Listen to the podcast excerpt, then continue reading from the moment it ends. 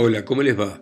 Esto es Lecturas desde Santa María de los Buenos Aires, esta ciudad inmersa en este continente, inmerso en la pandemia que ya va, ya va a pasar, ya va a pasar, como todo.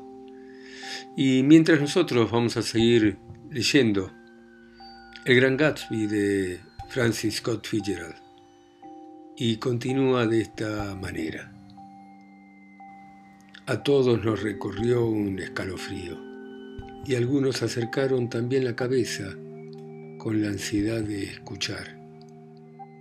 La verdad es que no creo que llegue a tanto, contestó Lucille escéptica. Tal vez fuera un espía de los alemanes durante la guerra.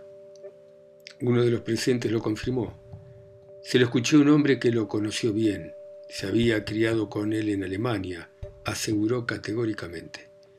No, dijo una de las chicas, eso no es así, porque hizo la guerra en el ejército americano. Y viendo que volvíamos a estar incrédulos, se inclinó hacia nosotros entusiasmada. Fíjense en él cuando crea que nadie lo mira. Estoy segura de que asesinó a un hombre. Bajó los ojos y se estremeció. Lucille también se estremeció. Todos nos volvimos a mirar hacia donde estaba Gatsby. Prueba de las especulaciones románticas que inspiraba era toda la gente que murmuraba a costa de él por no haber encontrado otras cosas sobre la que murmurar. Ya habían empezado a servir la primera cena. Servirían otra más tarde, después de medianoche, y Jordan me invitó a reunirme con su gente en una mesa del otro lado del jardín. Eran tres parejas y el hombre que acompañaba a Jordan, un estudiante un poco pesado, aficionado a desagradables indirectas y con la impresión de que antes o después Jordan le iba a entregar su persona en mayor o menor grado. En lugar de desconcentrarse, el grupo había conservado una honorable homogeneidad, asumiendo que de alguna manera representaban a la seria nobleza rural. Isgek manifestaba su condescendencia hacia Westek, pero no bajaba la guardia contra su alegría. Vámonos de acá, dijo Jordan al cabo de media hora que había pasado desperdiciada e insípida. Esto es muy fino para mí. Nos levantamos y le dijo al grupo que íbamos a buscar a Gatsby. Agregó que yo no lo conocía y que me lo iba a presentar y eso hizo que me sintiera un poco incómodo. El estudiante asintió con un gesto cínico y melancólico. Había mucha gente en el bar donde miramos primero, pero allí Gatsby no estaba. Jordan no lo vio desde lo alto de la escalinata y tampoco estaba en la galería. Así, al azar, abrimos una puerta que parecía importante y entramos en una biblioteca, de techos muy altos, paredes de roble inglés tallado, probablemente traída desde algún castillo ruinoso de Europa. Un individuo grandote, de edad media, con enormes anteojos y ojos de búho, algo borracho, estaba sentado en el filo de una mesa grande y se concentraba en mirar los estantes de libros. Cuando entramos se dio vuelta nervioso y la miró a Jordan de pies a cabeza. ¿Qué les parece? preguntó con ímpetu. ¿Qué cosa? Señaló hacia los libros con la mano. Eso y no tienen que molestarse en comprobarlo. Lo comprobé yo. Son libros de verdad. ¿Los libros? Asintió. Absolutamente de verdad. Tienen páginas y todas esas cosas. Al principio pensé que sería cartón hueco, resistente, pero son de verdad páginas y páginas. Fíjense, se los voy a demostrar. Dando por sentada nuestra desconfianza, se fue hacia los estantes y volvió con el primer volumen de las conferencias de Stoddard. Miren, dijo triunfal, es una pieza auténtica de material impreso. Había conseguido engañarme. Este tipo es un brujo. Qué meticulosidad, qué realismo, qué triunfo. Y también supo dónde pararse. Las páginas están sin cortar, sin abrir. Pero ¿qué esperaban? ¿Qué querían? Me sacó el libro y lo devolvió a su estante, murmurando que si quitáramos un libro, toda la biblioteca se podía venir abajo. ¿Quiénes los trajo? preguntó. o vinieron por su cuenta. A mí me trajeron, a casi todo el mundo lo traen. Jordan lo miraba feliz, atenta, pero no le contestó. A mí me trajo una mujer que se llama Roosevelt, siguió. La señora Claude Roosevelt. ¿No la conocen? Yo la conocí anoche, la verdad no sé dónde. Llevo casi una semana borracho y pensé que estar un rato en la biblioteca a lo mejor me despejaba. ¿Y funcionó? Un poco, creo, sí. Todavía es pronto para estar seguro, solo llevo acá una hora. ¿Le dije lo de los libros? Son de verdad, son... Sí, sí, no, nos lo dijo. Le dimos la mano con solemnidad y salimos. Ahora bailaban en la pista del jardín, hombres viejos que empujaban a las chicas en círculos eternos, sin gracia, parejas de clase alta que se abrazaban con tortuosidad a la moda, sin salir nunca de los rincones, y muchas chicas que bailaban solas y de vez en cuando seguían el ritmo del banjo o del percusionista de la orquesta. La alegría había aumentado cerca de medianoche. Un tenor cantó en italiano, una contralto muy conocida cantó jazz, y entre número y número la gente montaba su propio espectáculo en cualquier parte del jardín mientras las risas, felices y vacías, se elevaban hacia el cielo del verano. Dos actrices gemelas, que resultaron ser las chicas de amarillo, para actuar se disfrazaron de niñas y el champán lo sirvieron en unas copas enormes. La luna estaba alta y sobre el estrecho flotaba un triángulo de escamas de plata, un triángulo que temblaba con ligereza con el repiqueteo metálico de los banjos en el jardín. Yo seguía con Jordan Baker. Estábamos sentados a una mesa con un hombre de mi edad y una muchacha muy ruidosa que a la menor provocación se reía con unas carcajadas incontrolables. Me estaba divirtiendo. Me había tomado dos enormes copas de champán y toda la escena se había transformado ante mis ojos en algo profundo elemental, importante. En un momento de respiro en la fiesta, el hombre me miró y sonrió. Tu cara me resulta familiar, dijo. ¿No estuviste en la tercera división durante la guerra? Sí, sí, estuve en el 27 de infantería. Yo estuve en el 15 hasta junio del año 18. Yo sabía que te había visto en alguna parte. Durante un rato hablamos de las aldeas grises y húmedas de Francia.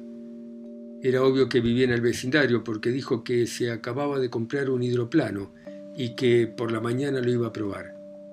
¿Querés venir, compañero? Solo en la orilla, por el estrecho. ¿Y a qué hora? A la que vos quieras.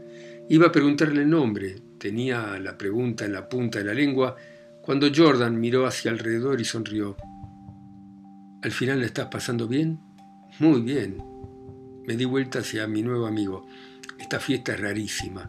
Ni siquiera he visto al anfitrión, yo vivo acá. Moví la mano hacia la ligustrina en la distancia.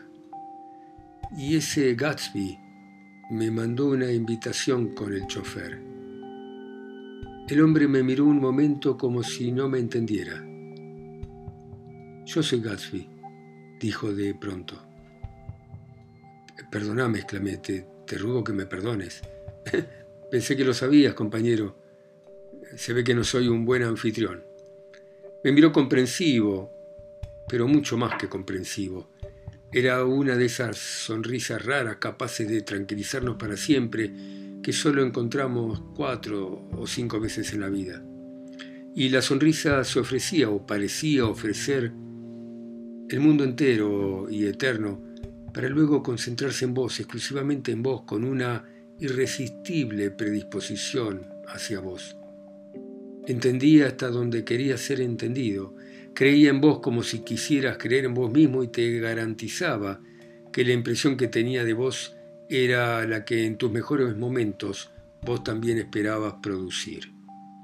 Y entonces la sonrisa desapareció y yo veía a un matón elegante y joven, de unos dos años por encima de los treinta, con un modo de hablar muy ceremonioso y afectado que rozaba el absurdo. Ya antes de que se presentara, me había dado la sensación de que elegía las palabras con mucho cuidado. Casi en el mismo momento en que Gatsby se identificaba, un mayordomo se acercó corriendo para decirle que lo llamaban desde Chicago.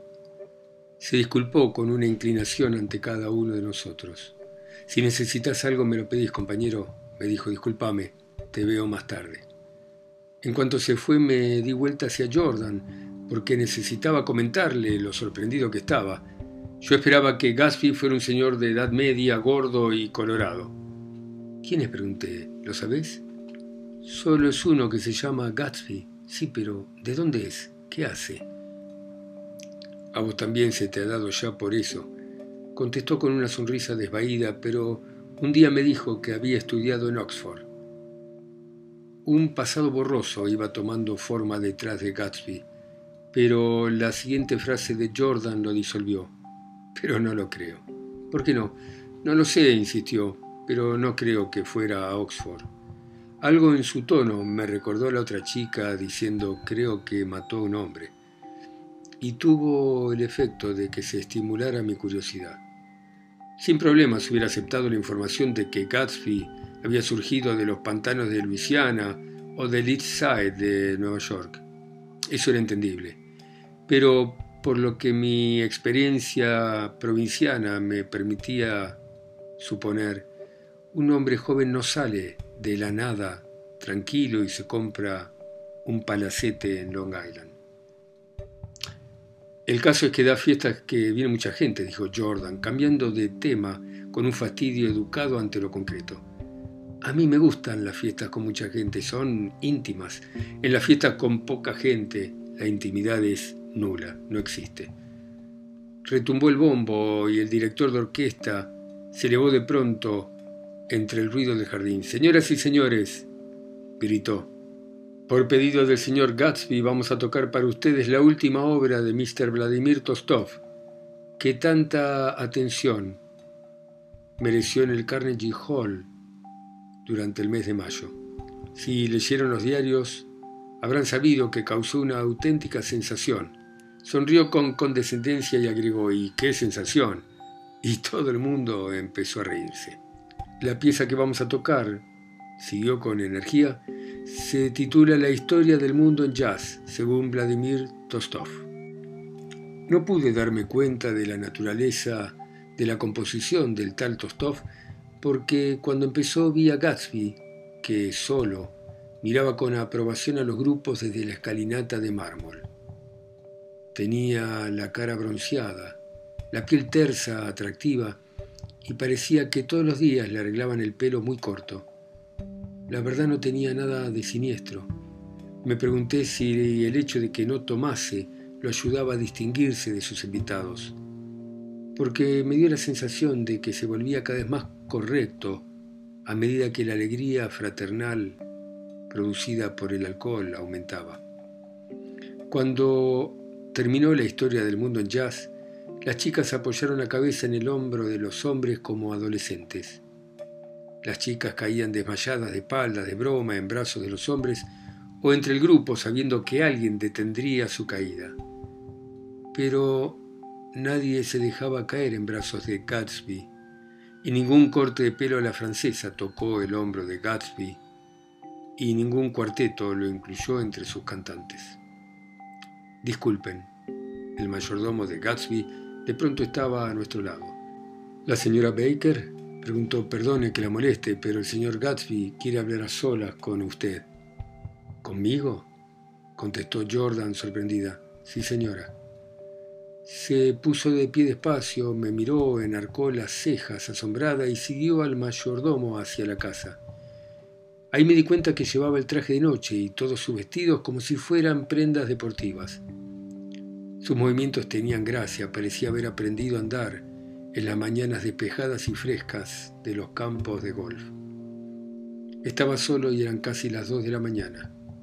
Ruidos enigmáticos, confusos, salían desde hace un rato de un salón con muchas ventanas que daban a la terraza. Eludiendo al estudiante de Jordan, que en ese momento estaba enfrascado en una conversación sobre obstetricia con dos coristas y que suplicaba mi compañía, entré en la casa. El salón estaba lleno de gente. Una de las chicas de amarillo tocaba el piano y de pie a su lado una señora pelirroja, joven miembro de una famosa compañía de revistas, cantaba.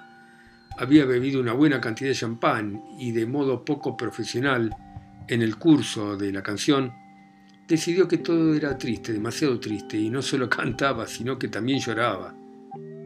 Introducía en cada pausa de la canción sollozos entrecortados, antes de seguir la letra con voz temblorosa de soprano.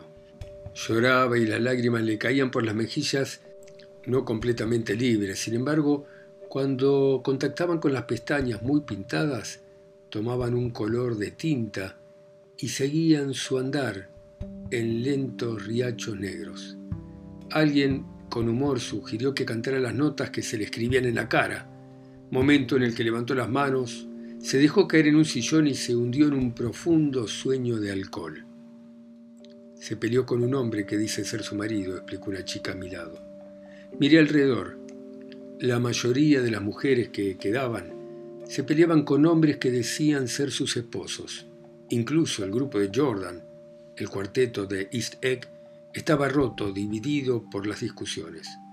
Uno de los hombres hablaba con intensidad con una actriz muy joven y su mujer, después de reírse de la situación haciéndose la digna y la indiferente, perdió el control y recurrió a atacarlo por los flancos. Aparecía una y otra vez como un diamante enojado y le decía al marido al oído, me lo prometiste. La resistencia a irse a casa no era algo exclusivo de los hombres desobedientes. En el vestíbulo ahora había dos hombres muy sobrios y sus mujeres absolutamente indignadas. Las mujeres se habían llevado bien y hablaban levantando la voz ligeramente. Siempre que la estoy pasando bien, se quiere ir a casa. Nunca conocí a nadie tan egoísta. Siempre nos vamos primeros, y nosotros también. Bueno, esta noche somos casi los últimos, dijo uno de los hombres con timidez. La orquesta se fue hace media hora. A pesar de que las mujeres coincidían en que tanta maldad resultaba inconcebible, la discusión terminó con un cuerpo a cuerpo y las dos mujeres fueron levantadas en volandas y pataleando desaparecieron en la oscuridad de la noche. Mientras esperaba en el vestíbulo a que me dieran mi sombrero, la puerta de la biblioteca se abrió y Jordan Baker y Gatsby salieron. Él decía una última frase, pero la ansiedad que demostraba estaba precipitadamente ceñida al más estricto formalismo cuando algunas personas se acercaron para despedirse de él. El grupo de Jordan, con impaciencia, la llamaba desde el porche, pero se entretuvo un momento más para darme la mano. Acabo de enterarme de algo increíble. Lo más increíble que oí nunca, murmuró. ¿Cuánto tiempo estuvimos adentro? Una hora más o menos. Ha sido sencillamente increíble, dijo abstraído.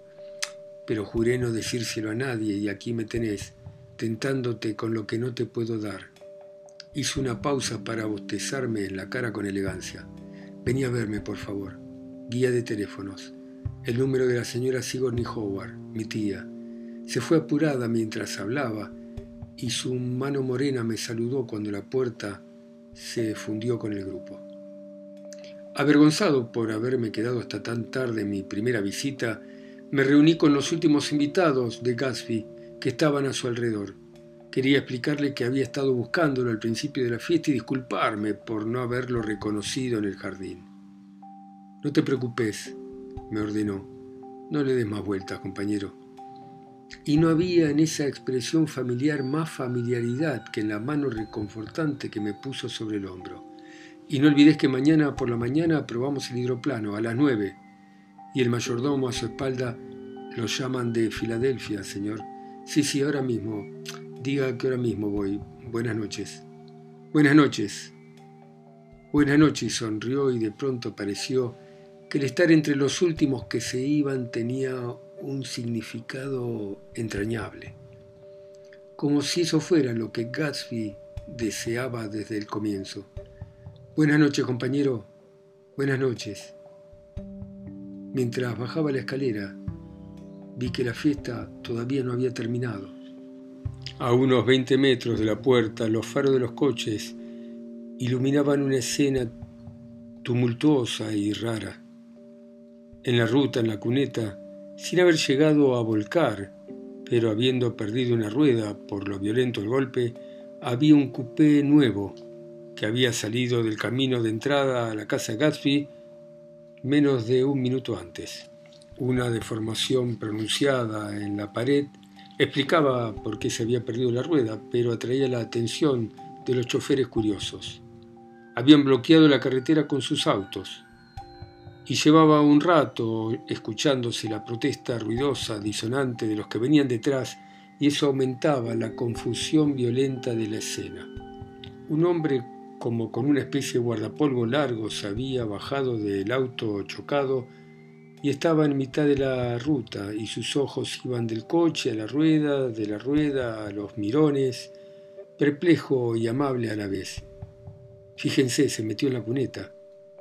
La situación lo tenía asombrado y primero reconocí el insólito sentido de lo maravilloso y después al individuo, que era el tipo de la biblioteca de Gatsby. ¿Cómo fue? Se encogió de hombros. No tengo ni idea de mecánica, dijo. ¿Pero cómo fue? ¿Chocó con la pared? No me lo pregunte, dijo el individuo, lavándose las manos a propósito del accidente. No tengo mucha idea de lo que es manejar, casi ninguna. Sucedió, eso es todo lo que sé. Pero si no maneja bien, no debería manejar y menos de noche. Pero no sé manejar.